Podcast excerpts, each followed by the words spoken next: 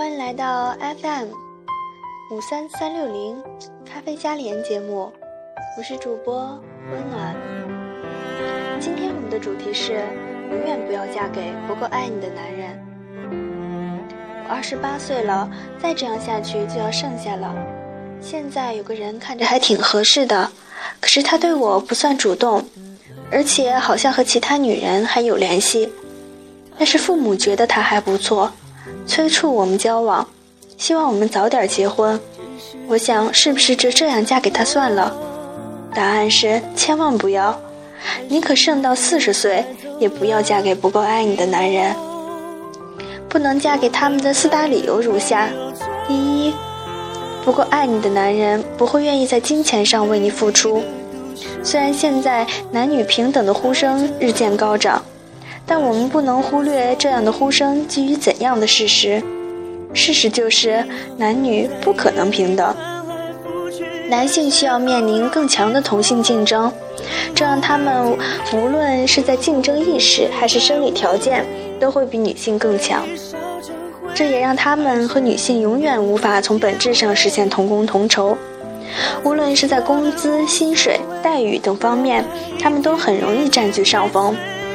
按理说，你弱一强正好可以组成完美的家庭配合。但如果他不够爱你，很可能就不会愿意和你共享家庭收入。当你身处分娩期和哺乳期等特殊时段时，也许还会陷入伸手要钱的尴尬局面之中。第二，不够爱你的男人会更不愿意在生活中为你付出，他们会让你承担更多的家务劳动。因为在他们心里，和你结婚是你中奖了。据统计，一个三口之家的家务工作量相当于一个副教授的全部工作量。也许你愿意在工作时买菜、做饭、洗衣服、扫地、洗碗一两年，但是你绝对不会愿意这样持续半辈子。总有一天，你从前人生的。二十年，爸妈、师长、朋友从那里得来的温暖积蓄会耗尽，然后你会失去安全感，失去信任，你会开始索要回报。当你得不到这些的时候，你就会将隐形的怒气转变为唠叨、挖苦和讽刺。而享受惯了的男人们绝对无法接受这样的你。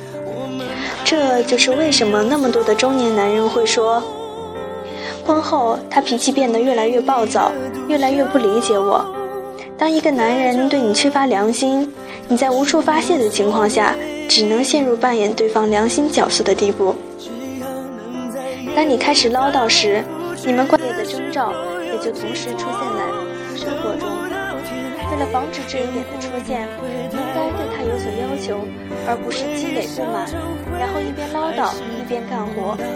而只有爱你的男人才会心甘情愿地接受你的要求，和你一起劳动，共担生活的沉闷，因为他是爱你的。第三，不够爱你的男人婚后会更容易出轨。这个世界的诱惑太多，他很容易遇到看对眼的女人。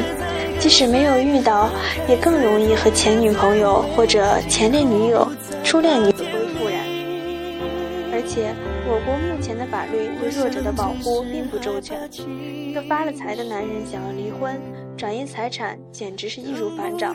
他不爱你的话，一开始就不会心甘情愿地将财政权交给你来管理。以后再想插手就太难了。更甚者会有恃无恐，仗着你比他更加恐惧离婚而肆无忌惮地出去乱搞，甚至将性病带回家。第四，不够爱你的男人婚后会越来越不爱你。恋爱的最佳状就是你婚姻的。上限。随着年龄的增长，在婚姻市场上，女性一般是贬值的，男性一般是增值的。现在都对你不够迷恋的男人，以后会越来越瞧不起你。不够爱你的男人，就让他们随风而去吧。正女再盛，也是未婚女，比离异女好嫁，离异女比离异带着孩子的女人好嫁。爱你的男人未必不会变得不爱你。但一开始就不够爱你的男人，更容易将你变成后两者。由于历史原因、理限制，婚姻价值、社会舆论等等等因素，女性天生就是弱性群体。嫁给不够爱你的男人，不够体谅你的男人，非但不能让你成为一个完整的人，反而会让你落入蜡烛两头烧，一辈子被吸血的境地。一份好的婚姻，一开始就应该是男方付出多一些，女方被动接受多一些。无论是动物界还是高等的生物界，天理就是如此。雄鸟求偶时也需要筑好巢，衔上嫩树芽送给雌鸟呢。当然，在人类社会的大环境下，并不是所有的择偶期男青年都有很充足的物质基础。但即使他现在没有，只要他足够爱你，他也会愿意和你签下婚内忠诚协议和离婚财产分割协议的。这一点是男人的动物本性。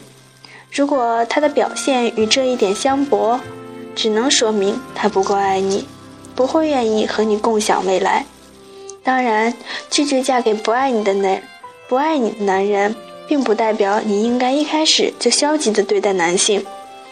而是要你在交往一段时间后，发现这个男人并非真心的对你时，果断的终终止这段感情，发展一段好的恋情。不知道今天的主题会不会对你们有所帮助呢？恋爱中的女人都是傻子。但是，千万不要被感情冲昏了头脑。一个不够爱你的男人，绝对不是一个婚姻的好归宿。希望大家都可以找到自己的幸福哦。